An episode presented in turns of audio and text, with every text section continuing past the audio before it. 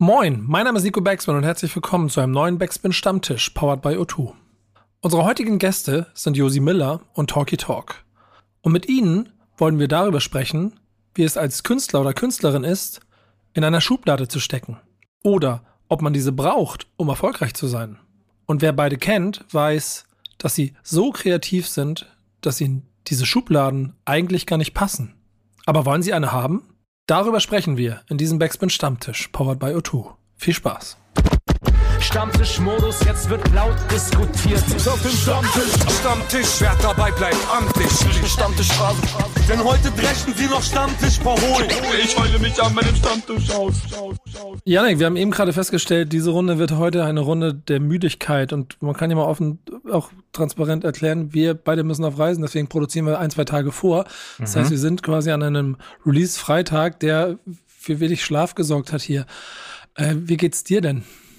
Ähm, ja, ich bin kaputt. Wir waren spät zurück, aber es, also wenn ich mir die, die Runde der Schlaftabletten hier so angucke, bin ich, glaube ich, noch einer der Fitteren hier.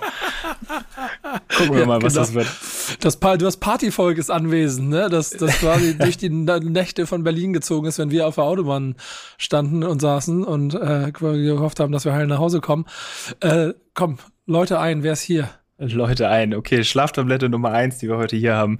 Ähm, Producer Talky Talk aus Berlin ähm, hat heute seine neue Single Drogen veröffentlicht. Äh, und kleiner Spoiler, es wäre ja fast ein Song deiner Woche geworden. Ähm, Ja. Aber wir, du pickst ja keine Gäste, deswegen musst du ja leider Safe. wieder rausfliegen. Safe, Ähm, aber deswegen sehr schön, dass du hier bist. Dann können wir trotzdem noch mal drüber sprechen und ähm, hört auf jeden Fall in das neue Album rein, aka der Coach 2 kommt am 10.3.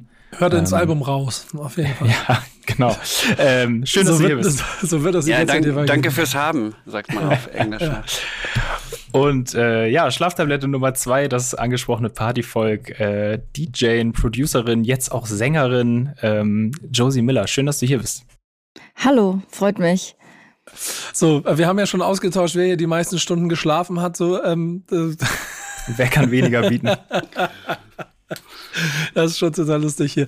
Ähm, aber ich freue mich auf jeden Fall, dass ihr dabei seid. Und wir wollen heute gemeinsam so ein bisschen über etwas reden, was uns, also ehrlicherweise, was so ein bisschen aufgefallen ist, als Josi Miller auf einmal auf einem Song als Feature-Gast bei Talky Talk stand und ich die Katz gesucht habe. Und dann gesucht habe, wo ist denn Josi? Und dann mitgekriegt habe, nee, die, die, die singt da ja. So. Und Möchtest du gleich was dazu sagen?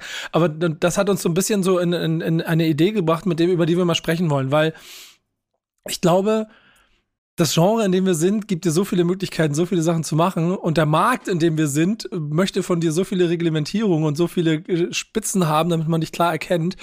Und darum hat die Redaktion sich ein Thema quasi überlegt, über das wir mal mit dir sprechen wollen. Und ich bin mal gucken, bin mal gespannt, ob, ob ihr dafür empfänglich seid oder ob wir an euch zerschellen. Ja, gucken wir mal. ähm, du hast es ja schon ein bisschen eingeleitet, Nico. Wir wollen heute über kreative Nischen und, ja, wenn man es vielleicht ein bisschen platter sagt, über Schubladen sprechen. Ähm, also runtergebrochen haben wir die Frage auf, äh, braucht man als Künstlerin eine Schublade, um erfolgreich zu sein? Ähm, da spielt, wie gesagt, so ein bisschen dieser Wiedererkennungswert des eigenen Sounds mit rein. Ähm, ist es besser, irgendwie eher den gleichen Sound zu fahren, um diese Wiedererkennung zu haben? Ist Abwechslung besser? Ähm, jetzt auf Producer gemünzt, gibt es so den einen Sound, äh, die eine Hitformel, auf die man sich immer wieder stützt. Ähm, ja, und darüber wollen wir einfach mal ein bisschen sprechen. Ähm, mal gucken, was daraus wird in dieser Folge. Habt ihr beide Mhm. das Gefühl, also wir fangen mal an, wir- wir- überlegt, ich stelle die Frage mal offen und dann, dann, dann machen wir mal alle so im Chor so, so, möchtest du zuerst, möchtest du zuerst? ich frage mich, ich mach's anders. Josi, hast du mal drüber nachgedacht, ob du in einer Schublade steckst oder in eine Schublade rein musst, um Mhm. weiterzukommen? Also ich habe da lange drüber nachgedacht, ähm, weil ich nicht so richtig wusste, wo ich hingehöre, was will ich machen. Und es begleitet mich eigentlich, seit ich auch angefangen habe zu produzieren, begleitet mich die Frage, in welche Schublade gehöre ich. Aber eigentlich ist das auch so ein Konstrukt, was mir eher von der Musikindustrie aufgedrückt wird. Also wenn ich jetzt selber so intrinsisch daran denke, was ich machen möchte, würde ich mich am liebsten nirgendwo einquartieren, weil das ist ja alles ein langer Prozess und eine lange Reise. Und ich finde, man muss Sachen ausprobieren, um zu schauen, wo man hin will. Und wenn man das alles schon so vorkonstruiert hat, ähm, klingt es für mich eher nach so einem ja, Konstrukt der Musikindustrie. Und bei manchen KünstlerInnen denke ich so, oh, da saßen so viele Leute zusammen und haben dein Profil schon so scharf gemacht. Da fehlt mir irgendwie deine eigene Reise dabei. Ähm, andererseits ist es, glaube ich, voll der Nachteil, wenn man so viele verschiedene Sachen macht und wenn das Spotify-Profil mega undurchsichtig ist, weil JournalistInnen und ähm, ja, auch so Managements und generell BeraterInnen wollen halt auch irgendwie, dass du irgendwo reinpasst, um dich zu beschreiben. Also ich würde sagen, ich bin da lange auf einer Suche und noch nicht da angekommen, wo ich hin will. Und äh, deshalb eigentlich sind Talkie und ich zusammen ins Studio, weil wir was zusammen produzieren wollten. Und ich würde, glaube ich, für keinen anderen äh, Produzenten einfach sagen, okay, dann singe ich jetzt was. Ähm, weil das gar nicht das ist, wo ich hin wollte. Aber dann war es irgendwie doch nice und dann haben wir zusammen da produziert und ähm, geschrieben und noch lange an dem Song gefeilt ähm, und jetzt bin ich auch voll happy damit und mit dem Gold Roger Feature ist es auch voll nice geworden. Talkie, ja, sehr schön. Erstmal Glückwunsch dafür und dafür das Lob. Und zweitens äh, hast du ja damit den Wikipedia-Eintrag von Josi noch ein kleines bisschen erweitert. Ähm, was, was, wie, wie hast du es hingekriegt? Hey, das ist eine gute Frage. Ich, ich, ich weiß es wirklich nicht. Ich habe halt gehört, dass Josi echt krass singt. Also ich weiß, also ich habe ja schon Josi singen gehört, halt auf Englisch, ne? Vor allem eigentlich. Das war das erste Mal auf Deutsch, ist es richtig? Also ich habe schon, wir haben so einen Popsong auf Deutsch, aber es war mir so weit weg von meinem Genre, was ich so mag, dass es nicht mal in meinem Spotify-Profil gelandet ist. Also ah, ich ja, mich okay, dann nicht okay. als Feature ja. habe eintragen lassen. Genau. Und sonst eher so elektronische, englische Sachen. Genau. Ja. Also ich, also ähm, um zum Anfang zurückzukommen, ich, also Nico, ich war genau bei dir eigentlich. Ich dachte auch immer, okay, DJ, Produzentin. Können wir DJ sagen? Sorry, ich will nicht so reinscheißen, aber Ich, ich habe den Fehler eben auch schon gemacht, es tut mir leid. Ach so. Nein, ist okay. Ey, deshalb sage ich es euch ja. Also für mich lieber DJ. Okay. Ich habe das schon gelernt, als wir zusammen unterwegs gewesen sind und ich habe, ich wollte noch auf jeden Fall darauf äh, drauf hinweisen, als wir damals. Achso, aber kannst du mir erklären, warum, warum man das nicht sagt? Warum, warum, ja. warum sagt man das nicht? Kann ich erklären, äh, weil es einfach keine ähm, Abkürzung ist. Also, weißt du, es steht für ah. nichts. Es, ah, okay. es gibt keine Abkürzung für Disc-Jockey oder keine, ähm, kein, kein, femininisch, äh, kein feminines Wort dafür. Äh, du könntest halt sagen ah, okay. Female DJ, aber A, also A ist DJ so ein bisschen ähm, konnotiert von, von Frauen, die ähm, für mich so in Großraumdiskos auflegen, die sich den Namen gerne ah, selber okay. geben. Und irgendwie habe ich mich davon distanziert und genau, ich kann mit dieser Abkürzung einfach nichts anfangen. So von okay, MC okay. gibt's ja auch kein, kein ähm, weibliches Generum, äh, wenn das das Wort dafür ist, genau. Insane. okay, äh, ja, wusste ich gar nicht, hatte ich gar nicht auf dem, auf dem Schirm. Ähm, ja, ist ja auch confusing, wenn man sonst will, dass wenn man sonst alles so verweiblicht wird, ne? Ja, genau. Ähm, und ich dachte, ich, ich, dachte, in diesem ich bin Fall, ja. ja. Ich dachte, ich mache alles richtig.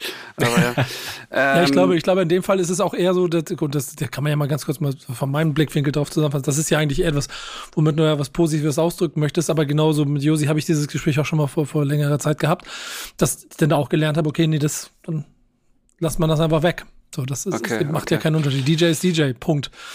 Ähm, aber sorry, ich äh, bei, um meine, bei meiner Geschichte zu bleiben. Genau, ähm, zurück zum Thema. Ich habe halt von Fat Tony, glaube ich, gehört, dass Josi richtig gut singen kann. Und hab's ja dann auch gehört. Aber dann war ich so, okay, ich würde gerne mal irgendwie, ich, ich würde gerne mal probieren, vielleicht was Deutsches mit ihr zu machen, so. Und ich habe sie halt gefragt und es hat, ich meine, es war auch im Studio, es war einfach auch ein Vibe. Es war, ich meine, wir hätten auch einfach nur den, den Beat machen können und es wäre nichts entstanden, das wäre auch okay gewesen, aber es war, ist dann irgendwie so im Vibe passiert. Und ich fand es voll krass, was sie gemacht hat. Und Ach, ja, danke. Der, einfach der Moment war, war echt cool. So. Ja, danke. Kann ich nur zurückgeben. Ich habe mich voll gefreut, als du gefragt hast. Und be bevor wir, bevor Talkie dich in diese, dieses Grundthema, was wir haben, mit einbeziehen, ähm, du hast ja eben gesagt, du hast das auch schon an anderen Stellen gemacht und du hast irgendwas nicht, äh, Josie, nicht, nicht in den Spotify-Account mit eintragen lassen. Warum, also ich, mir war das gar nicht so bewusst. War, hast du das bewusst auch ab und zu klein gehalten? Ähm, naja, was heißt klein gehalten? Ich wollte halt irgendwie, dass meine Artist-Profile schon so ein bisschen das widerspiegeln, äh, was ich auch privat höre. Und es ist halt so viel elektronische Musik und viel Rap und sehr wenig Pop. Und dann war ich aber mal mit Mogli und Clan in Köln im Studio und wir haben einen übelst schönen Popsong gemacht, der voll sweet ist. Und ich singe ja auch voll gerne, aber ich habe das nicht gesehen als mein Aushängeschild. Äh, und deshalb habe ich gesagt, ja, lasst mich da so ein bisschen raus als Feature so. Und ich mache ja auch noch Kindermusik nebenbei für Viva Con Aqua äh, und produziere da auch noch ein Album. Und das ist auch alles so, ich bin nicht mal so ein riesen Kinderfan. Ich finde es einfach nur schön, die Idee, dass Kinder mit Musik aufwachsen, die aus meinem Kopf entstanden ist so, äh, weil man ja selber von sich kennt, wenn man irgendwie mit Musik aufwächst, dass das äh, voll das schöne Gefühl ist. Genau, und das sind so viele Sachen. Ich mache einfach so gern so viel und ich probiere so gern so viel aus und es ist halt super schwer zu sagen, ich fokussiere mich jetzt nur auf das äh, und mache auch nur das. Und ich finde, es gibt gerade so viele krasse deutschsprachige äh, Künstlerinnen irgendwie im Rap, Pop, Bereich. So, ich wollte mich da einfach nicht dazu eingliedern. Deshalb singe ich auch in meinem super beschissenen Englisch äh, auf unserem ähm, anderen Projekt Import-Export. Äh, genau, was aber nicht heißt, dass es nicht solche Ausflüge geben kann. So in die Richtung, ja. Aber ich glaube nicht, dass es von Vorteil ist, ehrlich gesagt.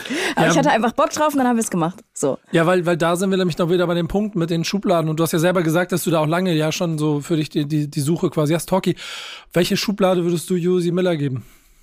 Das, ich ich habe echt so meine Probleme mit diesem Schubladendenken, muss ich ganz ehrlich sagen. Und auch bei Josi geht mir das genauso. Also bei mir selber geht mir das so. Ich, äh, also ich würde aus meiner eigenen Perspektive mich eigentlich in, in nicht so richtige Schublade packen, weil ich denke, ich mache irgendwie so viele verschiedene Sachen. Wenn man aber von draußen drauf guckt, dann kann man mich wahrscheinlich ziemlich einfach in eine Schublade stecken. So, aber ich finde das so aus aus Künstlersicht irgendwie ganz, ganz, ganz schwierig, muss ich sagen. Und äh, bei Josi geht mir das auch so. Die macht so viele verschiedene Sachen, so viele verschiedene Styles. Ich weiß nicht, was da die Schublade sein soll, so ein bisschen. Aber jemand anders könnte das wahrscheinlich relativ einfach sagen. So, aber ich, ich kann sowas nicht, ganz ehrlich. Ich bin da, ich, es ist einfach zu verschieden. Das ist ja auch das, was der, ja. so der, der Grund ist, warum, warum wir ehrlicherweise Josi, uns freuen, dass du da bist, weil man darüber sprechen kann. Talkie, bei dir ist es ja fast sogar andersrum, dass, das sagst du ja selber, die Leute von dir eine relativ klare Vorstellung von der Schublade haben. Ähm, kannst du die beschreiben? Weil das ist ja quasi das, was du immer als Anfrage bekommst. Und wie gehst du damit um? Ja, also das ist, es kommt halt echt immer aus dieser Betrachtungsweise oder mit der Geschichte, die der Betrachter mit mir halt hat. Ne? Die einen sagen, ja, er macht diese Rumpelbeats für Audio 88 und Jessin oder sowas, ja. Ja, das ist dieser Typ, der diese Rumpelbeats macht. Aber wenn man sich jetzt so die Sachen anhört, die ich jetzt so mache, das ist halt eigentlich fast keine Rumpelbeats mehr und es hat damit eigentlich gar nichts mehr zu tun, ne? Und dann, ja, kann man mich vielleicht, wenn man von einem, an einem anderen Punkt äh, zugeschaltet hat oder mich kennengelernt hat, kann man wieder eine andere Schublade aufmachen. Ja, der macht immer so und oder irgendwas mit Sample, Sample-lastige oder whatever. Dann ich, ich höre auch alle möglichen verschiedenen Begriffe dafür, weißt du? Der eine denkt, ich mache Boom Bap, der andere denkt, ich mache das und dann dann kann man halt die ganzen verschiedenen Projekte irgendwie noch noch aufzählen. Dann habe ich ich habe ja mit dem, dem C.S. Armstrong aus LA zum Beispiel habe ich so eine Art äh, Soul-Projekt gemacht. Also das ist dann irgendwie was ganz anderes. Oder ich mache ich mach so viele verschiedene Sachen. Ich habe jetzt gerade mit Nobody's Face so eine so eine Hausnummer gemacht eigentlich. Und ich, ich weiß nicht, es ist irgendwie, ich finde es auch immer total wichtig für mich, dass ich immer wieder was anderes mache. Aber da gebe ich Josi auch wieder recht. Es ist wahrscheinlich ähm, wenn man jetzt so, welche Schublade braucht man, um Erfolg zu haben, ist es wahrscheinlich, also ich weiß nicht, ob es jetzt dadurch besonders erfolgreich ist, weil natürlich wollen eigentlich die Leute den einen Sound, den sie bei dem Künstler so sehr schätzen, den wollen sie eigentlich zehnmal in, in grün, rosa und whatever, so, ne? Das ist, also ich kenne ich auch selber von mir. Wenn ich, wenn ich einen Künstler habe und ich habe ein Album super krass gefeiert, dann will ich eigentlich fast, dass das nächste Album genauso geil ist. Ne? Und dann machen die wieder was ganz anderes und dann denke ich mir so, oh, ja, musste das jetzt sein? Und ich selber als Künstler ähm, finde mich da aber immer wieder so. Also ich finde mich da komplett wieder. Ich weiß nicht, ob ich das auch so geht.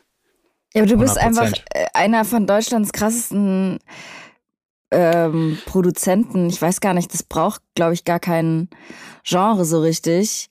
Äh, das ist ja einfach mal ein Fakt. Äh, und ich finde, bei dir ist das gar nicht so schwer, weil du bist einfach in deinem, in deinem Produzentendasein äh, schon so unique und hast da so deinen eigenen Style irgendwie, dass es so der Talkie-Style ist. Ähm, deshalb finde ich es bei dir viel einfacher, das zu konkretisieren, wenn man jetzt sagen will, du musst irgendwie in eine Schublade rein oder so. Okay, Weil Dave, du singst ja jetzt danke, nicht oder rappst nicht oder so. Ey, danke. Du, du machst mich, ich, ich werde immer röter wahrscheinlich im Gesicht. Ähm, aber kannst du mir diesen Talkie-Style beschreiben? Weil ich, ich kann es nicht. Weißt du, was ich meine? Das ist, das ist das, was ich meine. Mhm. Ich kann von meiner Sicht aus nicht diese, den Style oder die Schublade oder wie man es auch nennt, so beschreiben. Weißt du, was ich meine? Mhm. Naja, also ich meine, du bist ja da trotzdem in dem, was du machst, super vielseitig. Aber ich würde schon sagen, dass man das oft erkennt, wenn du dran warst. Einfach weil es meistens sehr organisch ist, nicht, nicht krass minimalistisch und es ist ja schon viel Sample-basiert. So, du hast halt die krassesten Sample-Ordner, wo auch immer du die äh, hergeholt hast aus dem Internet so. Ähm, und es ist irgendwie alles andere als so splicig. Ähm, ja, deshalb so, es ist immer fett, irgendwie immer organisch. Äh, ich, das ist der Talkie-Style, was soll ich sagen? Hm. Siehst du? Nico, sag du. Ja, ich, das, das Schöne daran ist ja, ähm, dieser Blickwinkel von außen, den habe ich auch. So. Und ich merke auch, das ist der Talkie-Style. Ich merke aber auch, und ich finde, das, da- deswegen freue ich mich, dass ihr beide da seid. Ihr seid beides Persönlichkeiten, die eben nicht dem entsprechen, was du am Anfang beschrieben hast, Josi. Das, ich sehe da draußen auch, gerade wieder aktuell auf unserem schönen Markt, in dem wir uns alle, in dem Genre, in dem wir uns befinden, so krass vorgezeichnete Strategien, von denen ich jetzt schon weiß, wo die hinführen. Und das soll nicht mal automatisch bedeuten, das ist alles Plastik, aber du siehst genau den Weg, der da vorgesehen ist und wo das Ganze hinführen soll. Und ich habe das Gefühl, ihr beide habt so ein künstlerisches Ego, das euch vielleicht sogar bewusst dazu Entscheidungen, äh, zur Entscheidung zwingt, wenn ihr selber merkt, okay, hier, hier wird, wird die Straße gerade breiter, dass ihr sie bewusst an der Stelle mal ganz kurz links auf den Feldweg abwegt, abbiegt. Ja, das stimmt. Leider. Nee, zum Glück. Das stimmt zum Glück. Ja, leider und zum Glück. Ist- ja, ja, genau. ist- Oder? Ja, voll. Es Ja, ist ja auch so ein äh, bestimmtes Vertrauen wahrscheinlich, was die HörerInnen dann haben, wenn dann so der Name drunter steht, dass es erstmal egal ist, ob es genauso klingt wie ein anderes Album, was du produziert hast, äh, dass man dem vertraut, dass das einfach ähm, anspruchsvoll und mit dem Prädikat wertvoll versehen ist. So geht mir das. Eigentlich kannst du machen, was du willst. Ich würde das prinzipiell immer erstmal gut finden, wenn ich deinen Namen lese. Ja, das, ja. also das, aber das man versteht, man versteht trotzdem diese, die Leute, die natürlich ne, irgendwo einen Kontaktpunkt gehabt haben, den sie sehr gefeiert haben und wenn der dann auch Ja. nicht mehr auftaucht oder so, dann sind die so, ja, der macht jetzt das und das oder so, ne? Und dann, ja, das verstehe ich aber auch, ne? Also ich, ich verstehe, dass, dass mir viele Leute auch nicht mehr folgen können. So, weißt du? Weil es einfach zu verschieden dann irgendwie ist. Aber dann denke ich mir manchmal, okay, ich sehe es nur so, dass es zu verschieden ist. Andere Leute gucken da drauf, rausgezoomt und denken, ja, er macht halt Beats so. Weißt du, was ich meine? Ja, das ist das, äh, am Ende des Tages ist ja dann auch dieser Spagat aus ähm, mit dem, was man macht, künstlerisch was hinterlassen und ähm, aber auch erfolgreich sein. Ähm, ja, natürlich irgendwie das Ziel und den Spagat, den jeder irgendwie so für sich versucht, irgendwie hinzubekommen. Und Josi, das, was du beschreibst, ja diese erste Stufe ja aber erst erreichen muss, dass man weiß, wofür Josi Miller steht, damit ich danach mich immer freue, wenn ich den Namen sehe, weil ich dann ja quasi schon dieses Prädikat habe, von dem ihr jetzt auch schon gesprochen habt.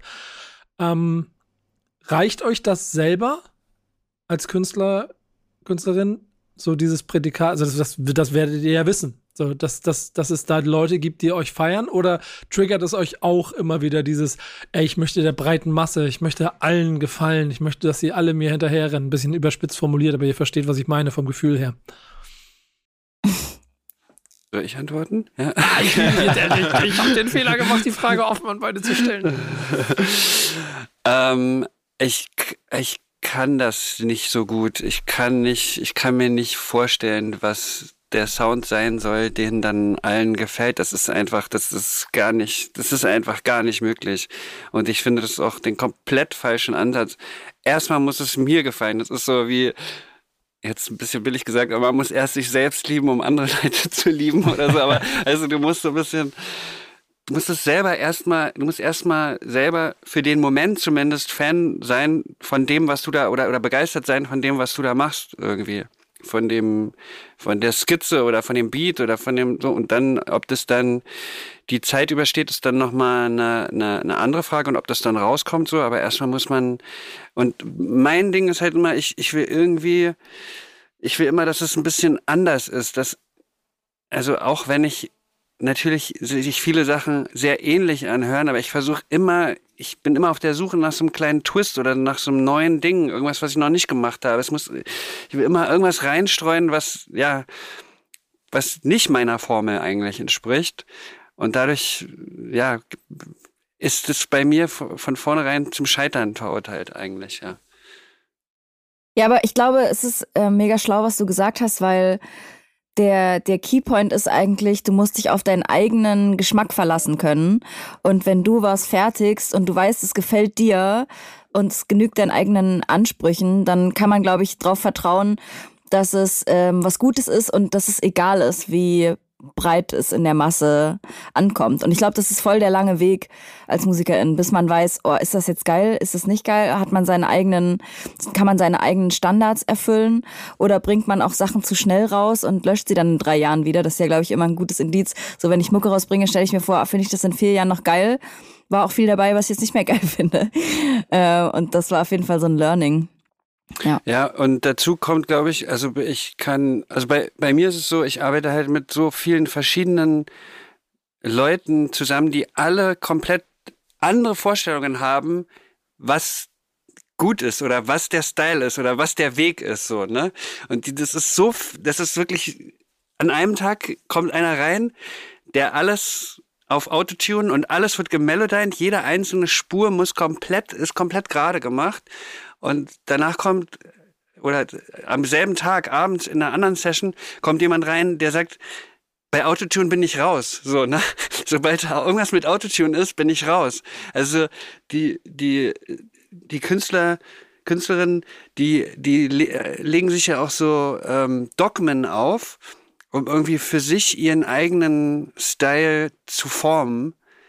Und das, das ist manchmal finde ich das total beschränkt und denke mir so, ey, was bei Autotune bist du raus. Was soll denn was was was soll das bedeuten? Was was wie kann man so engstirnig sein oder andersrum, ne? mhm. ne? Alles muss gemelodined sein, alles muss gerade sein, egal ob der jetzt gesungen wird oder nicht. Jeder Rap, also jeder Rap Part wird gemelodined, alles muss ganz gerade sein, weil sonst ist es nicht richtig gemischt, weißt du, so eine so eine so eine so eine Konversation führe ich dann und das ist einfach so komplett konträr und krass starr. Und ich bin aber dann einfach so, ich gehe auf den Künstler dann ein. Wenn der das so haben will, machen wir das so. Aber ich bin selber eigentlich nicht so starr. Ich, ich brauche das nicht. Und dadurch sind das auch immer, weiß ich nicht, sind, sind die Sachen immer so, so unterschiedlich. Und ich, ich, ich erweitere sozusagen jedes Mal irgendwie mein, mein Horizont so ein bisschen, wenn ich diese, diese, diese Dogmen irgendwie so abarbeite. Ich weiß nicht, ob das Sinn macht, ja, aber. Ja. Ich finde ich finde es auf jeden Fall, das, und das ist das, was mir vorher klar war und ich hier aus dem Gespräch auch noch herausnehme, dass dieser Anspruch an das, was man da macht, über dem steht, was am Ende der Erfolg dahinter ist und was die Leute dann im Zweifel davon denken, sondern dass es um den Moment und um das Hier und das Jetzt geht. Seid ihr beide zufrieden oder ich fange unten an Josi, Call unten hier. Ne? ähm, äh, äh, Josi, bist du zufrieden mit deinem Status quo, wo du gerade stehst? Ähm, pff, geht ehrlich gesagt. Nee, ähm, ich habe das Problem, dass ich viel zu viele Sachen machen will und viel zu viele Sachen ausprobieren möchte, als dass ich irgendwie da angekommen bin und mich auf was beschränken will. Und es ist ja nicht nur die Musik, ich meine, das ist das übelste Privileg, dass ich davon leben kann. Das ist der wundervollste Job, den ich mir vorstellen kann. Aber so, dann ist noch, dann machen wir noch den Podcast, dann versuche ich noch irgendwie mein eigenes Leben auf die Reihe zu kriegen, für andere zu produzieren, eigene Sachen zu produzieren, mir ständig neue Sachen raufzuschaffen. Ähm, und ich bin dann nicht an dem Punkt, dass ich denke, das ist jetzt äh, geil, so wie es ist. Dazu kommt, äh, ich glaube, dass es auch als Frau in der Musikindustrie nicht super einfach wird, würdig zu altern. Deshalb ähm, emanzipiere ich mich auch immer mehr von Rap, weil ich oft das Gefühl habe, wenn ich auch auflege auf Partys und die Leute sind so jung, das macht zwar irgendwie Spaß, aber ja, ich sehe mich dann nicht mehr. Also es kommt auch vor, dass Leute zum DJ-Pult kommen und mich siezen und ich dann mit denen rausgehen muss für ein 1-1er so, weil das, ähm, ja, fühle ich mich halt einfach nicht so, nicht so geil. Das passiert äh, dir auch schon. Ja, Mann. Ja.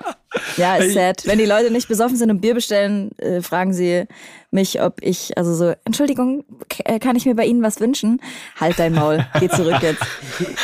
Ja.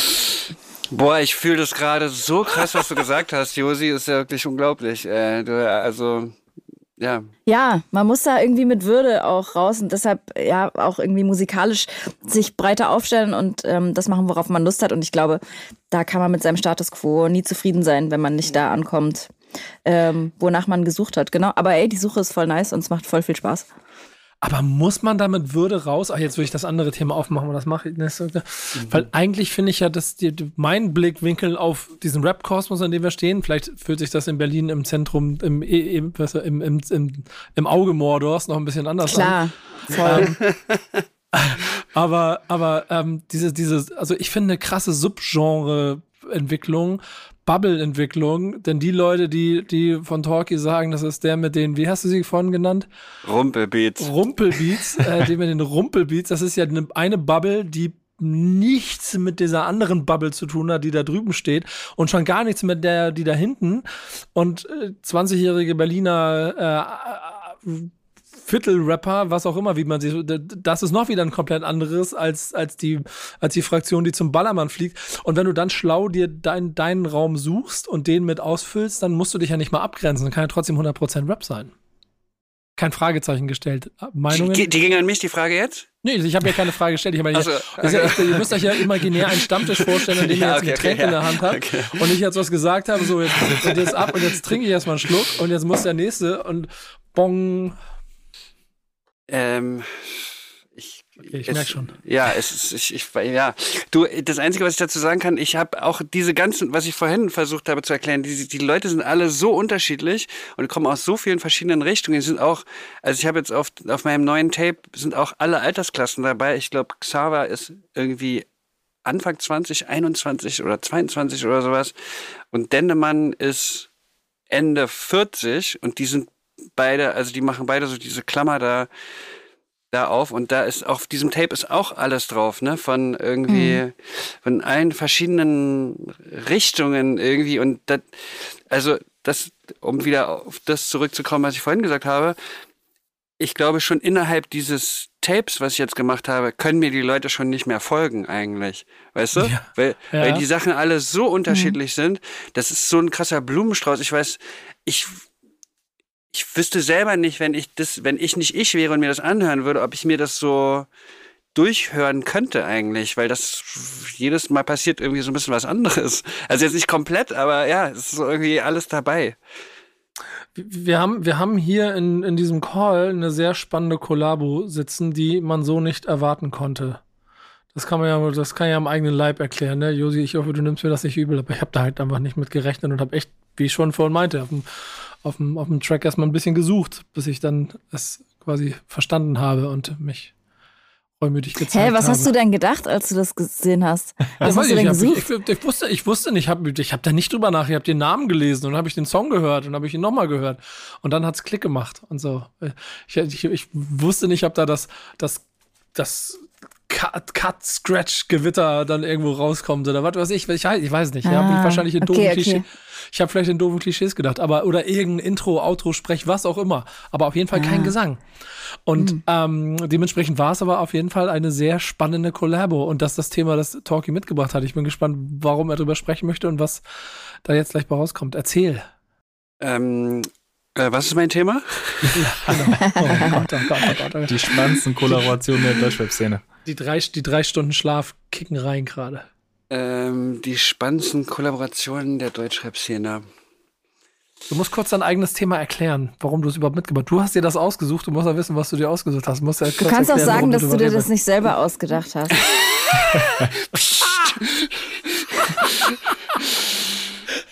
ähm, ich weiß nicht. Ich finde immer, dass es, ähm, ich finde immer, dass es spannend wird, wenn, wenn, wenn ein bisschen unterschiedliche Welten aufeinandertreffen.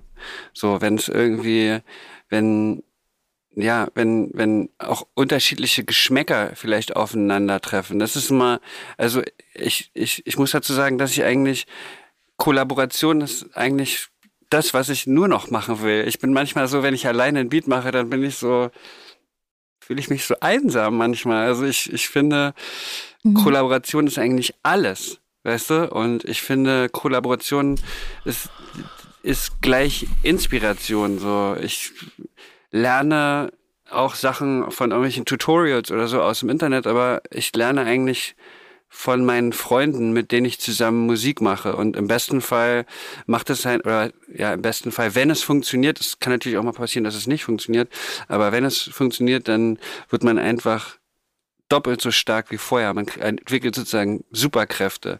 Also wenn ich mit Josi jetzt diesen Beat gemacht habe, dann macht, kommt sie in den Raum, ähm, auch echt confident as fuck, muss man dazu sagen. Und, und, und, und ballert den, fängt an den Beat zu ballern oder, oder setzt sich ran äh, und, und, und legt einfach los und, und dann sparen wir so ein bisschen hin und her und schieben uns so die Ideen hin und her und, und, und gleichzeitig ist es aber auch so ein bisschen so ein Hose runterlassen, weil man sich halt irgendwie weil man auch seine Kniffe und Tricks vielleicht so ein bisschen preisgibt oder auch einfach, oh, der andere kocht auch nur mit heißem Wasser so, ne? Und ähm, ja, das, das, das finde ich ist so, das finde ich das, das Allerwichtigste. Deswegen, ja, Kollaboration steht über allem, finde ich.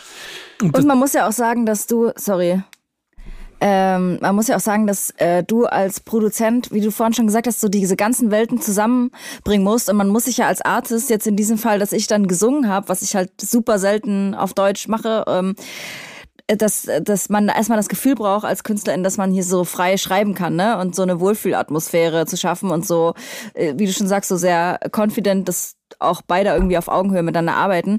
Äh, das ist ja schon mal total wichtig. Aber das Thema, was du mitgebracht hast, waren ja, was sind so ein bisschen die Herausforderungen zwischen den ähm, Kollabos? Und was mich jetzt interessieren würde, wenn du auch sagst, du hast so ein fluides Alter auf deinem äh, Tape, zum Beispiel hat es angefangen bei Producing-Zeiten. So wollte jemand in der Nacht, wollte, wollte jemand so 9 to 5, weil er Kinder zu Hause hatte. Wie hat sich das, äh, ähm, ja, wie hat sich das ergeben? Auf dem aktuellen Tape zum Beispiel. Ähm, ich, also das Ding ist ja, ich sitze ja jetzt auch gerade in meinem Studio. Ich, ich lade die Leute halt irgendwie immer ein, bei mir einfach ins Studio zu kommen. Oder äh, manchmal ist es auch über jemand anders. Dann mache ich mit einem Mucke und der, äh, man telefoniert dann mit dem, äh, ist irgendwie im, im FaceTime und dann sitzt der mit einem anderen Künstler und dann kommt und irgendwelche Sachen. Und das finde ich halt so geil, ja, dass diese, diese Connection, diese, diese, ähm, ja, diese, diese, diese, ich finde, der Zufall ist es auch irgendwie. Ich glaube, der Zufall ist so, ist so die auch irgendwie mit die Essenz. Und, und die, die Leute kommen halt an und, und, und ähm, haben manchmal krasse Vorstellungen. Vor allem auch die Jungen, die ganz jungen Leute, die haben echt so richtig krasse Vorstellungen ich will mit dem und dem Synthi anfangen oder statt einer Kick nehmen wir eine Crash und whatever und haben so richtig, ich will genau den und den Beat, haben irgendwas im Kopf und wollen genau das machen. Und ich, ich finde eigentlich, das, das, das Spannende ist immer dabei, sich dann ein bisschen zurückzunehmen und nicht zu denken, okay, ähm, dann mach doch den Beat alleine, wenn du ganz genau weißt, wie er klingen soll, sondern das einfach so sozusagen so ein bisschen so ein Vor und Zurück, sich immer irgendwie Platz und, und Raum zu geben, ne? Und, und ähm, das ist einfach so ein krass magischer Prozess und das ist äh, egal, 9 to 5 oder mit Kids, ist egal, wann das stattfindet. Ich kann morgens um, um 9 Uhr eine Session mit dem einen Typen machen und dann abends um 9 die zweite Session mit dem anderen äh, ähm, mit der mit dem anderen Künstler oder Künstlerin und dann ähm, ist es ist völlig egal. Ist wirklich äh, ist auch egal, ob getrunken wird oder nicht oder äh, ja. Es ist einfach, es geht, es geht eigentlich nur um diesen, um diesen, um diesen spannenden Austausch, weil es ist auch immer jedes Mal, ist es ein bisschen spannend irgendwie. Weißt du, Josi, ich weiß nicht, ob du es bestätigen kannst, aber ich fand es auch ein bisschen spannend. Du bist reingekommen, wie gesagt, confident as fuck. Und, und ja, wir haben einfach irgendwie, wir haben einfach irgendwas gemacht. Wir haben ja auch einfach irgendwas gemacht. Wir hatten ja auch gar keine Vorstellung, was wir da machen, sondern wir haben einfach irgendeinen nee. Sample tausendmal zerschnitten und haben einfach irgendwas gemacht. Und das Geile ist auch, oft ist der Anfang gar nicht geil. Oft ist der Anfang, ja, okay, äh, ja, zeigt mich jetzt noch gar nicht so an, ne? Und manchmal muss man es auch wegschmeißen und muss nochmal neu anfangen, was ja eigentlich so voll der Failure-Moment ist, ne? Wo man ja auch dann theoretisch wieder rückwärts aus der Tür rausgehen könnte und sagen muss, okay, ich muss hier abbrechen an der Stelle. Aber das, das ist auch voll wichtig, dass man halt so failt und dann wieder aufsteht oder sich auch manchmal dann geduldig ist und eine Stunde lang dann erst an dem Beat rumfummelt, bis der dann irgendwie geil geworden ist. Ne? Und das ist so, für mich ist es einfach, ich lerne persönlich einfach super viel dadurch, ähm, ja, durch diese Spannungen oder durch diese, ja, durch, durch in, ins, so ein bisschen ins kalte Wasser auch geworfen zu werden jedes Mal, ne? Vor allem auch ja. mit, mit, Leuten, mit denen man noch nie gearbeitet hat, so. Also ich habe noch nie vorher mit Josi gearbeitet. Ah, und wir hatten das gleiche T-Shirt an an dem Tag zufällig, obwohl wir uns noch nie gesehen haben. Und da waren wir so, oh nee, Alter, ist nicht dein Ernst jetzt. ähm, ja. Übelste Selbstbeweihräucherung hier. Ähm, ich habe noch eine ja. Frage. Sind Sachen ja. nicht rausgekommen, die du aufgenommen hast? Also für, fürs Tape? Ich mag gerade, wie Josie den Job hier übernimmt. Das finde ich sehr gut. Ja. Mhm. Ihr könnt euch jetzt einen Kaffee machen. Ja. ich bin, glaube ich, noch ein bisschen restbesoffen, dass ich versuche, das zu kompensieren. Sehr gut. Danke ähm, Ihnen. Ja, es sind auch, es sind auch Sachen nicht rausgekommen. Ja, doch, sind auch Sachen nicht rausgekommen. Aber äh, also eigentlich ist das Tape ja dafür da, ähm, sozusagen meine Festplatte so ein bisschen zu entsaften und die ganzen Sachen, die eigentlich zu zu schade sind, um auf der Festplatte zu versauern, dass die da auch auf dieses Tape kommen. Aber mittlerweile ist dieses, hab, ist mein Anspruch an dieses Tape immer mehr gewachsen.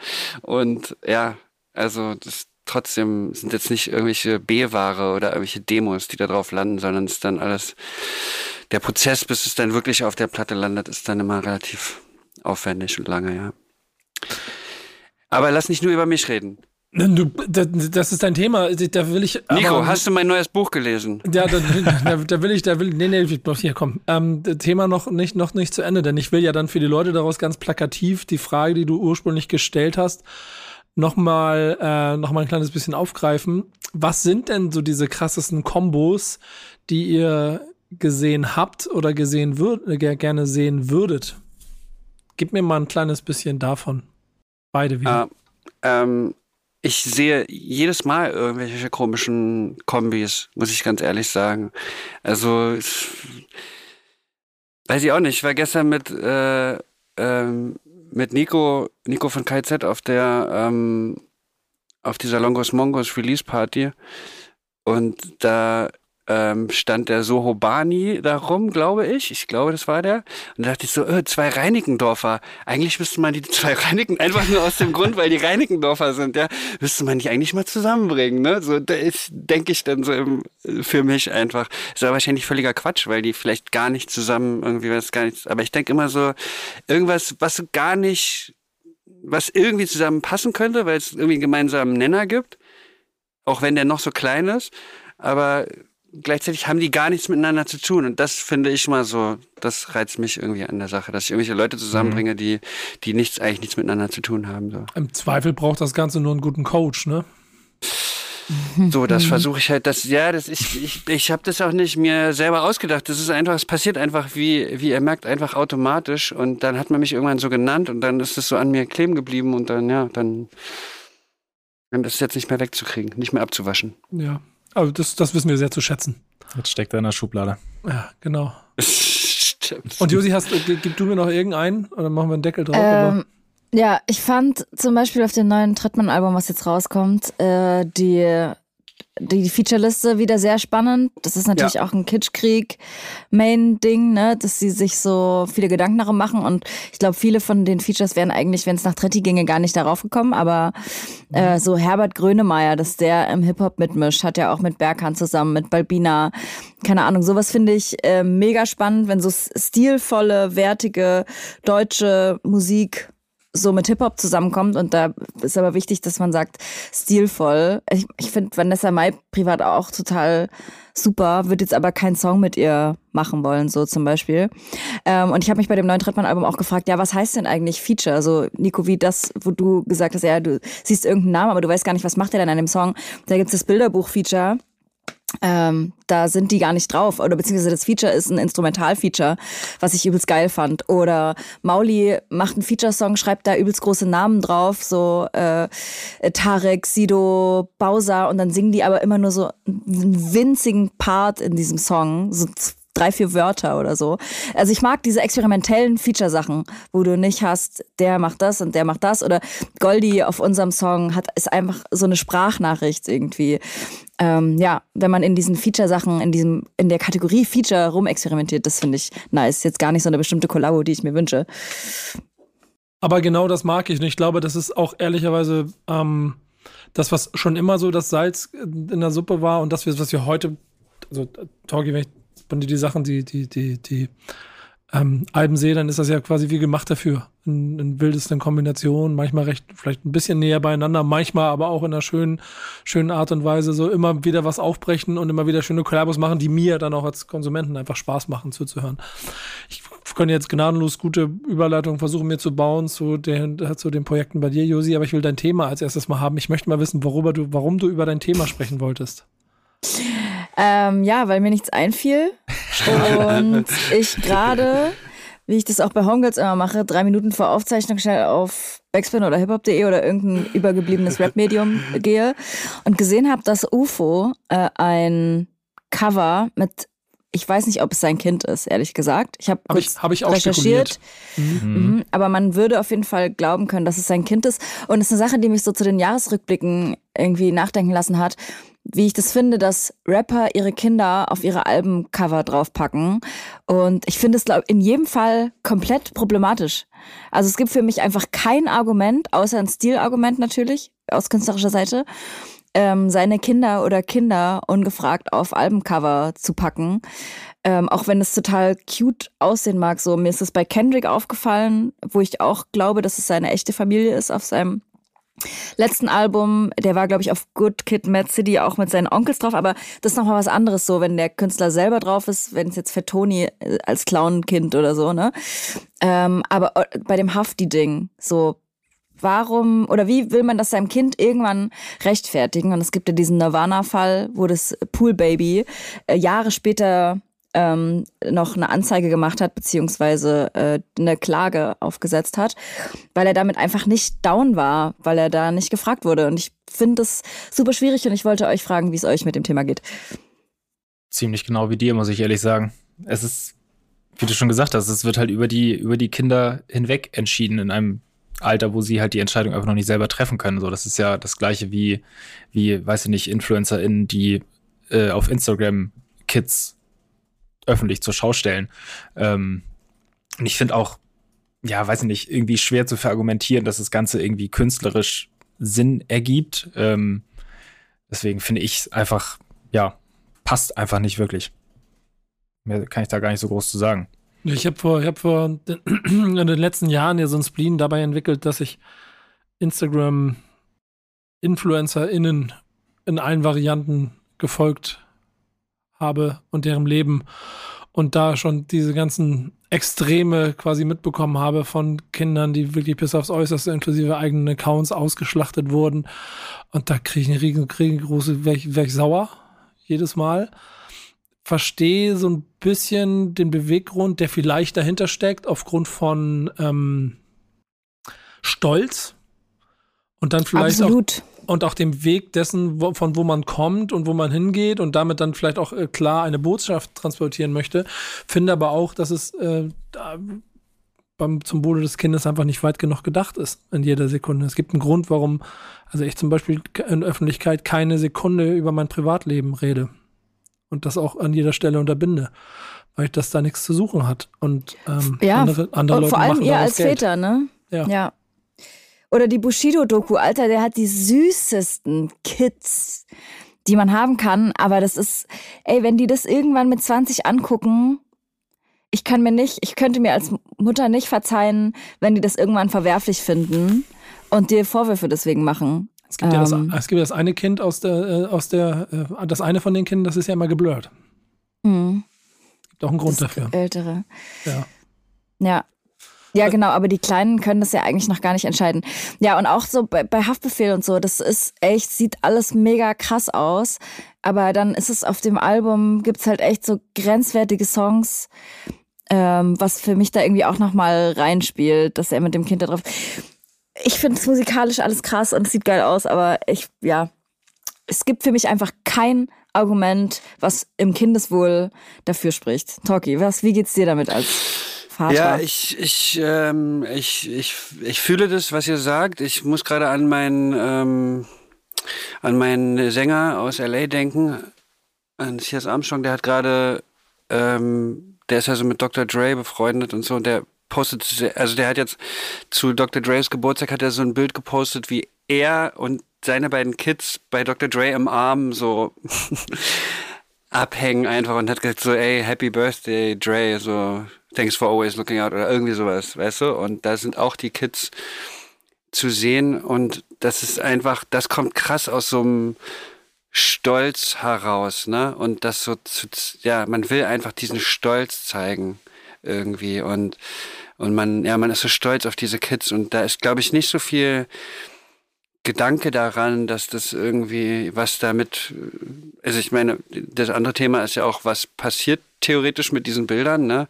Wenn man, also, ja, sich irgendwelche Leute da die Bilder abspeichern und was weiß ich, will man gar nicht dran denken, so, ne?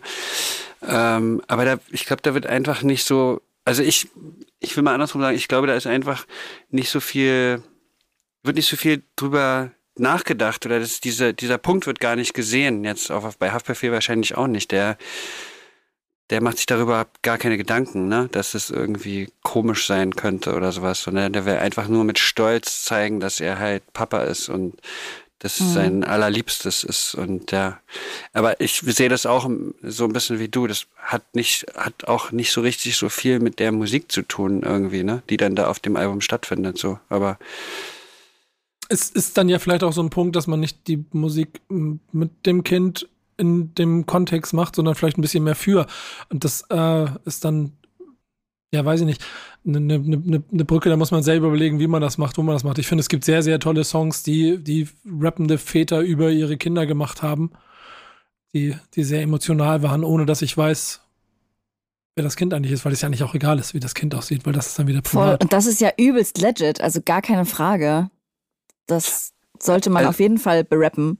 Also ich, ich, ich, ich verstehe den Punkt. Ich denke manchmal so ein bisschen, also ich finde die Diskussion total wichtig. Im Endeffekt muss es aber jeder Vater oder jede Mutter dann für sich selber natürlich wissen. Und ich finde es auch ganz, also Nico, was du gesagt hast, diese ähm, Ki- Kinder Instagram-Profile, das finde ich auch echt, echt, das ist wirklich wahnsinnig, ja. Das, ist wirklich, das, das ist, das geht gar nicht, ne? Aber andererseits, ich finde es manchmal so ein bisschen schwierig zu sagen, dann, also wer bin ich, denen zu sagen, was die sozusagen zu machen haben. Ja, ich kann meine Meinung dazu sagen, aber ich finde es ein bisschen schwierig, dann denen zu sagen, ey, mach das mal nicht oder so, weißt du? Verstehe ich auch, aber ähm, mehr machen wir ja auch nicht, außer Ja, zu ja. sagen, äh, es ist problematisch und es gibt eigentlich keinen Grund dafür, aber wir können natürlich auch nicht sagen, löscht das oder macht das oder was ist ja ein Unterschied, Ja. ähm, das festzustellen, als jemandem irgendwas zu verbieten. Und wenn es dann irgendwie an Grundrechte geht und äh, das Recht am Bild ist ja ein Grundrecht und die Eltern müssten das für ihre Kinder schützen äh, und es wird Kapital draus geschlagen, was ja auch ein wichtiger Punkt daran ist. Ja, finde ich es einfach irgendwie schwierig und es ist mir jetzt vermehrt ähm, aufgefallen irgendwie. Es Ja. wird, wird auch immer wieder ein Thema bleiben, weil angefangen bei der Vermarktungsebene und dem Erfolg, der dann vielleicht auch relativ simpel damit gemacht werden kann, weil dein hm, minderjähriger Nachwuchs auf TikTok auf einmal eine Million Follower hat, weil sie ein bisschen äh, getanzt oder entertained, in welcher Form auch immer hat, und daraus ein Geschäftsmodell wird, ist das ein ganz, ganz, ganz gefährlicher Raum. So, an dem man so ein kleines bisschen aufpassen muss. Und jeder, der ein süßen, süßes, ähm, süßes Baby hat, ist der Meinung, dann mache ich auch damit Geld, damit ich vielleicht zumindest den Kinderwagen umsonst kriege. und dann ist das nur der Anfang vom Übel. Ja, also ich glaube, man vieles weiß man vielleicht auch nicht. Also zum Beispiel, ich kenne die Aaron the Bassist, kennt ihr den? Das ist, der ist auf Instagram, nee. der spielt so krass Bass. Ich weiß nicht, wie alt er ist, aber der, ich würde mal sagen, der ist so oder zumindest als der angefangen hat, irgendwie, als ich den auf Instagram zum ersten Mal gesehen habe, da war der, glaube ich, so acht oder so. Aber der spielt richtig krass Bass, so richtig übertrieben krass.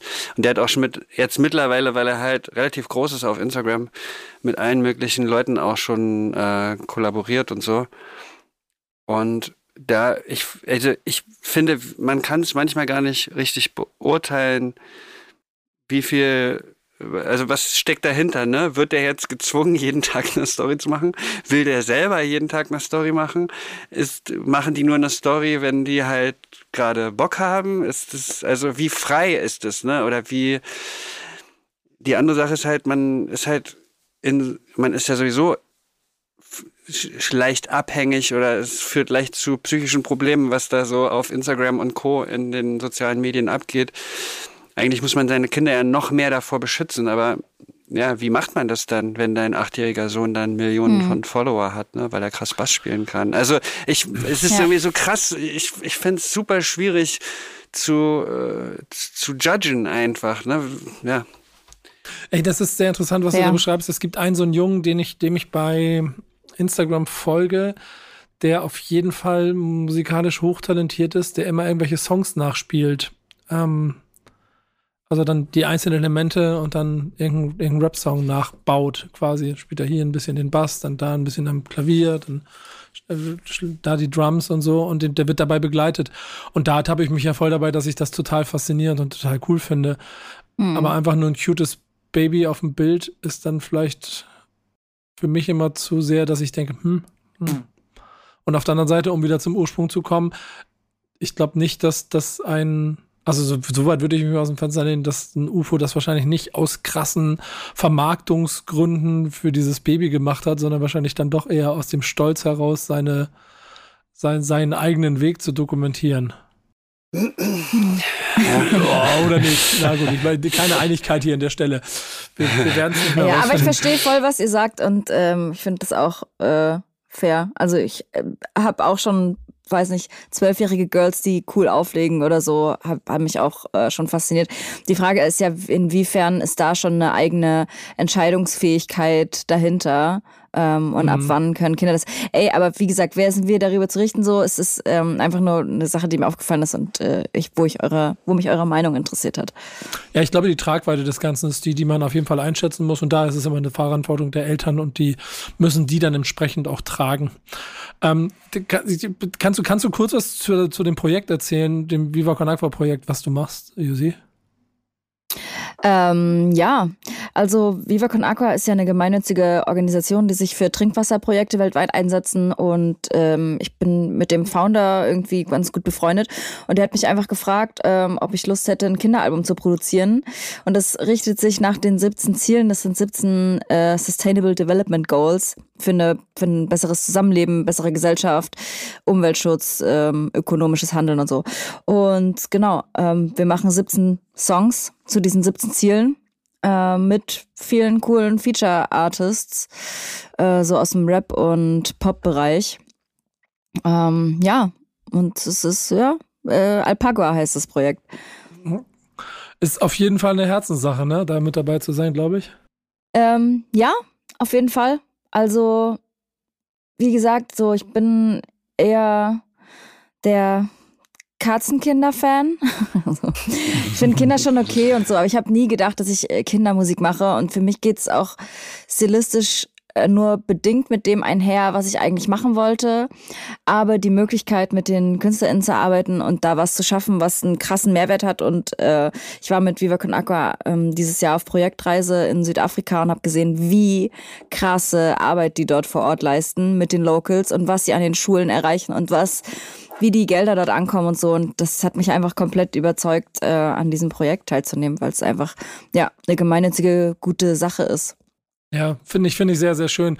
Wenn dann was kommt, äh, wird es hundertprozentig auch Teil von unserer Playlist sein, ne, Yannick?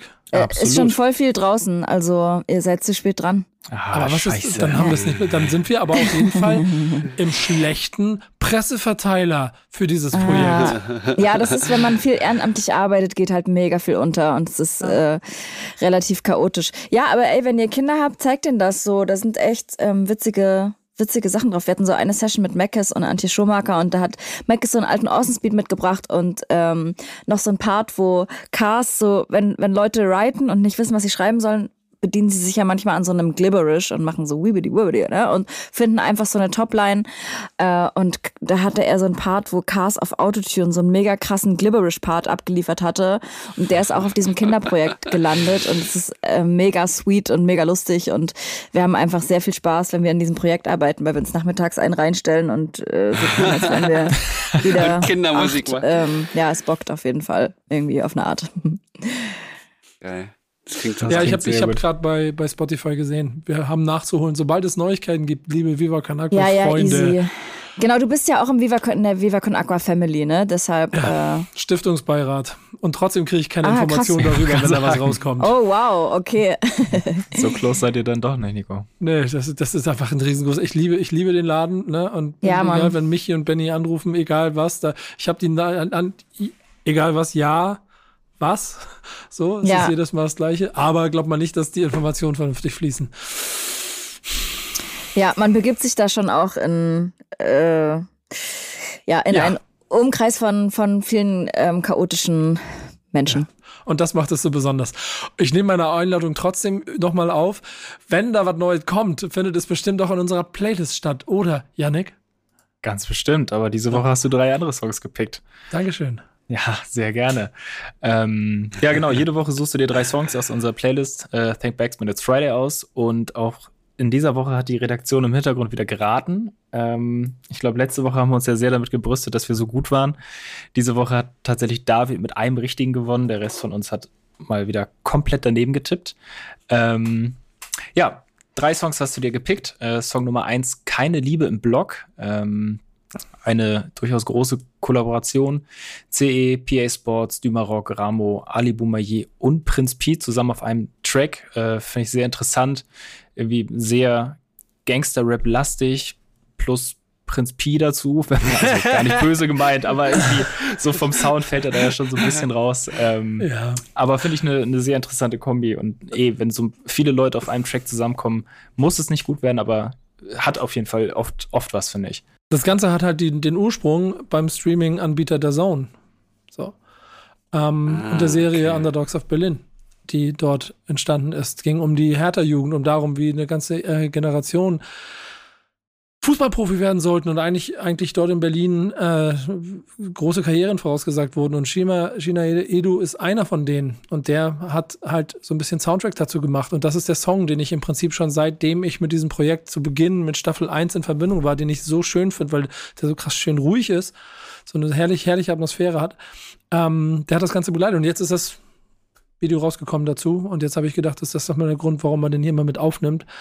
Ähm, weil die Doku ziemlich spannend ist und damit die Geschichten und damit fließen dann auch all die Leute ein, die mit da drauf sind. So, so. Den lustigsten Kommentar fand ich, weil das so eine total ruhige Nummer ist in, bei den, bei den YouTube-Kommentaren und Ramo auch mit dabei ist, der halt Ramo-mäßig halt schreit, alle anderen sehr ruhig sind. Und der, der Kommentar mit den meisten Likes war, oh, Ramo hat auf jeden Fall ein Gespür dafür, wann er nicht schreien sollte. das war sehr lustig, aber ein guter Song.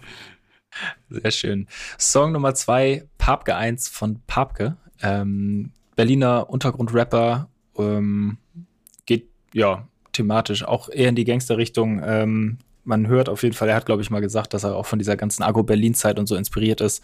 Ähm, das war dein zweiter Pick. relativ klassischer Boombap, ne? Also da bin ich dann ja dann doch eingefangen in mir, in mir selbst. Jedes Mal, wenn ich das so mitkriege, dann triggert, gerade wenn ich wenig Schlaf habe, triggert es mich noch ein bisschen mehr. Und ich muss ja sagen, eigentlich hätte ich ja einen Talkie Talk Song diese Woche ausgewählt, aber durfte ich nicht, weil du bist Gast, deswegen darf ich die nicht auswählen. Aber es gibt die Beweise, der Song war ausgewählt und ist dann, ist dann auf Hinweis nochmal wieder rausgeflogen. Also Das, das sind dann Momente, wo ich dann direkt anschreibe und nach dem Album schreie. ja, das hast du gestern gemacht, ja. Und äh, ja, Song Nummer drei für immer von Ansu und äh, Levin Liam, Oh, produziert ja. wieder von äh, Haus- und Hofproduzent Kato. Ähm, ja, Ansu und Levin Liam, ja, Combo aus, also Combo ist ja übertrieben, aber beide aus Hamburg, ein, ein Umfeld, Ansu ja schon ein bisschen bekannter, würde ich sagen, als äh, Levin, der jetzt irgendwie stark im Kommen ist. Ich persönlich feiere ihn auf jeden Fall. Äh, ist auch auf dem neuen Trettmann-Album zu hören, da gefällt er mir auch sehr, sehr gut. Und ja, eine schöne Kombi aus Ansu, Ansus deepen Rap, Levin da äh, rüber. Ähm, Finde ich sehr schön. Kato auch unglaublich krasser Produzent, muss man dazu sagen. Kato ist richtig krass. Das sind unsere drei Songs, die aus der aktuellen Playlist sind. Nächste Woche gibt's wieder 60 neue Songs bei Thank Backs When It's Friday.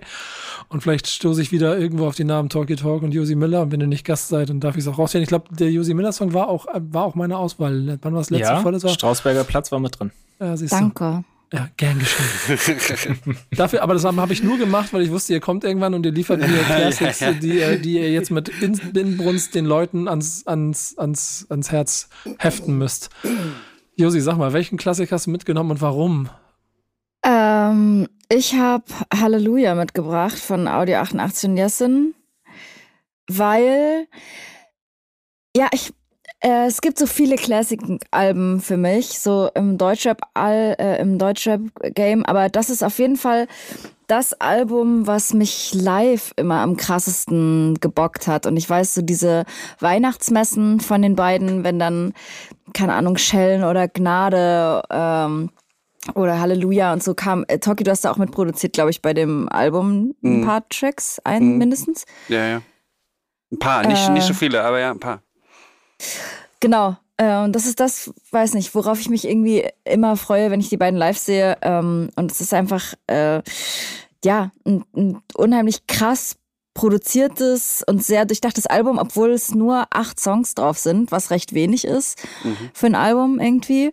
Und auch, ja, ich habe vorhin noch mal reingehört, es sind auch ein paar Lines, die ich heute nicht mehr so abkulten würde. Aber insgesamt ist es ein, ein unheimlich krasser Classic. Aber ich könnte im gleichen Atemzug auch Yo Picasso von Fettoni nennen oder so. Es gibt viele aus der Zeit, die mich mega krass abgeholt haben und die ich auch noch gerne höre. Ich kann Schöne dir für die nächsten, für die Ja. nächsten Stammtischfolgen aufsparen. Ja, aber, aber schöne Auswahl. Mag ich auch immer sehr, sehr gerne. Ich glaube, ich habe nur einen produziert da drauf. Ich glaube, ich glaube nur Asia Box habe ich drauf mit Mhm. mit mit Mella, glaube ich. Weil genau, es waren glaube ich nur acht Songs oder sowas. Ja. Ja. Ja, ich muss die Tracklist sehen. Ja. Aber ein Classic, auf den wir uns einigen können. Yes, total.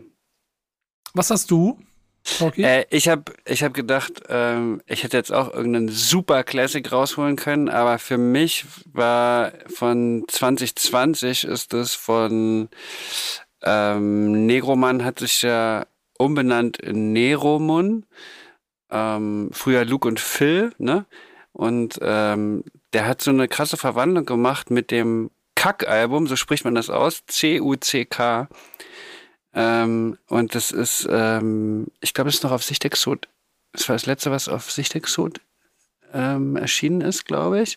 Und ich finde, das ist eins meiner absoluten Lieblings-Deutschrap-Alben, weil er da genau die Verwandlung äh, vollzogen hat zwischen diesem Sichtexot ähm, auf so ein bisschen fluffige Boom-Bap ich, ich hasse das Wort Boom aber so Boom Bapig, Lo-Fi-mäßigen ähm, Beats, einfach nur gerappt, hat er dann diese Verwandlung gemacht in so eine Art, ähm, er macht ja jetzt sehr moderne äh, Sachen, so äh, sehr Ami-mäßig auch und, und sehr, also super viel Autotune und super spaced out und drugged out und so. Und der hat diese, diese krasse Verwandlung passiert in diesem Album, wie so ein Kokon ist das und dann entsteht, dann kommt dieser Schmetterling am Ende da raus. Und das ist irgendwie da verschmel verschmilzen diese beiden Welten und das, das ist das, was mich immer so krass anzeckt, wenn so, wenn irgendwie ja Samples dann auf 808s treffen und das irgendwie, man weiß nicht genau, ja, wo ist man jetzt? Ist man noch so halb im, im in dieser, in diesem klassischeren Sound oder ist man schon so im, im neuen Sound und ähm, ja, er hat, er ist auch so ein super kryptischer Typ, genau wie mein äh, Kollege DOS 9, mit dem ich ja auch eine, eine ähm, eine, eine feste Bande habe, sag ich mal. Und äh, das liebe ich so krass. Es gibt so krass viel in, zu entdecken auf dem Album. Und ja, als Anspieltipp auf jeden Fall Bauchredner, der ist krass, der Song. Aber die ganzen Sachen sind krass. Er hat auch ziemlich viel selber produziert, glaube ich. Und ja, das ist ein richtiges, ist ein richtiger Trip, finde ich. Das ganze Album kann man auch super gut durchhören. Ja, ja sehr spannend. Sehr spannend. Schön, schöne Auswahl. So, ist auch etwas, was, wo ich mich, wo ich nicht so tief eingetaucht bin, aber mhm. wo ich immer mal drauf gestoßen bin und gerade durch die Beschreibung, das, das, ich habe immer bei Spotify so, so, so, so Alben mir markiert. Und da, wo das, wo jetzt ich in der Liste das gesehen habe, ist es mir wieder aufgefallen. So. Ja. Und ich habe es auch ausgewählt, weil es nicht, so, also weil es auch nicht so ein bekanntes, super bekanntes Album ist, aber ich finde, es braucht ein bisschen mehr Aufmerksamkeit, aus meiner Sicht auf jeden Fall. Wir haben auch einen Classic, der hat Geburtstag und das ist der Grund, warum wir ihn auswählen. Genau. Ähm, was haben wir? Ja, unser Classic ist äh, soundtechnisch ein bisschen was anderes. Äh, Lil Kim, La Bella Mafia haben wir dabei diese Woche. Okay. Ähm, wird am 4. März 30 Jahre, äh, 30, Uff. 20 Jahre alt. Da war ich jetzt 10 Jahre zu weit. Äh, 20 Jahre alt. Ähm, es ist ihr drittes Studioalbum, ähm, hat sich sehr, sehr gut verkauft, ist mit Platin ausgezeichnet worden. Und ja, soundtechnisch wie nennt man's, Club, Party, Hip-Hop, so Rap der 2000er, Anfang 2000er. Ähm, Jump Off, Magic Stick, das sind so die beiden Hit-Singles da drauf.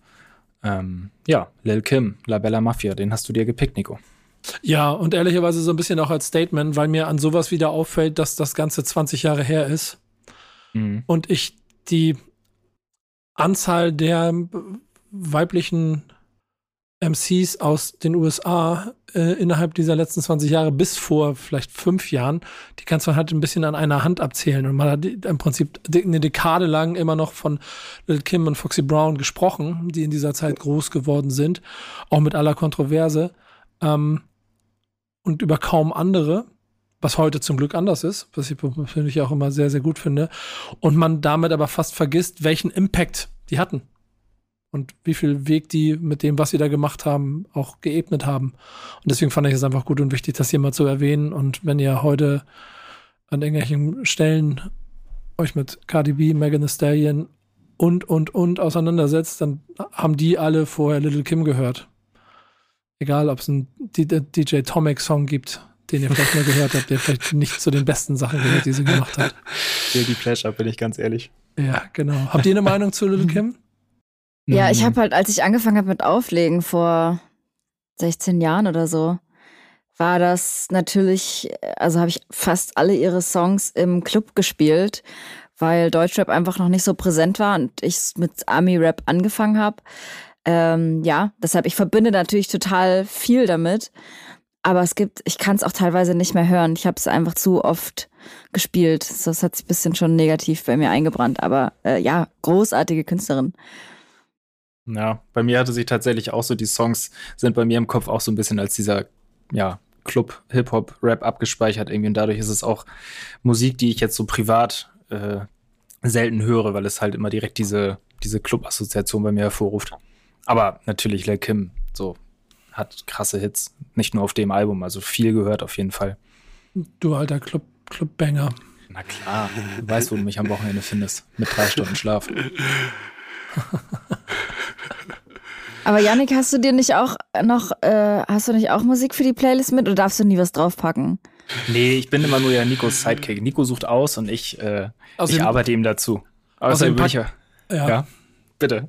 Nee, nee, ich wollte ich wollte einfach nur ganz, weil das klingt so doof, das klingt so doof, ich bin nur das Sidekick und ich arbeite mir zu. Nee, nee, hier tut ja auch niemand was auf die Playlist. Wir haben unsere Playlist im Haus, die, die Thank Backspin, aus der picken wir und wir wählen in der Redaktion einen Classic aus. Ich bin da ja ziemlich limitiert. Ich kriege ja vorgelegt, was wir, was wir an, an diese Woche haben. Wir suchen immer die Geburtstage des engen Zeitraums aus und dann wird's einer davon. Aber du hast ja auch drei Songs der Woche rausgepickt. Ja. Möchtest du mal die drei Songs ja. der Woche von Yannick hören? Da bin ich gespannt. Los. Ja, Yannick, let's go. Oh. Ähm, Nur wenn du welche hast, sonst. Ja, gucke ich jetzt Nur spontan. großartig. Ich mag, mag das gerade. Also ich hätte gepickt Absilon, ein Fuß vor den anderen. Ähm, dann hätte ich von Soli Chrysanthemen mitgebracht.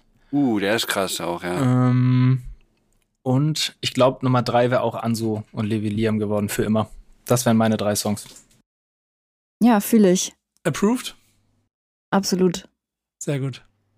Vielleicht müssen wir das Genre hier aufbrechen, das Ganze, und, und dem, der, der Yannick noch einfach mehr Raum geben, damit er aus der Schublade rauskommt und sich ein bisschen mehr entfalten kann hier in diesem Format. Und Josi, du hast den gerade den, den, den Schmetterlingsschlag dazu gegeben.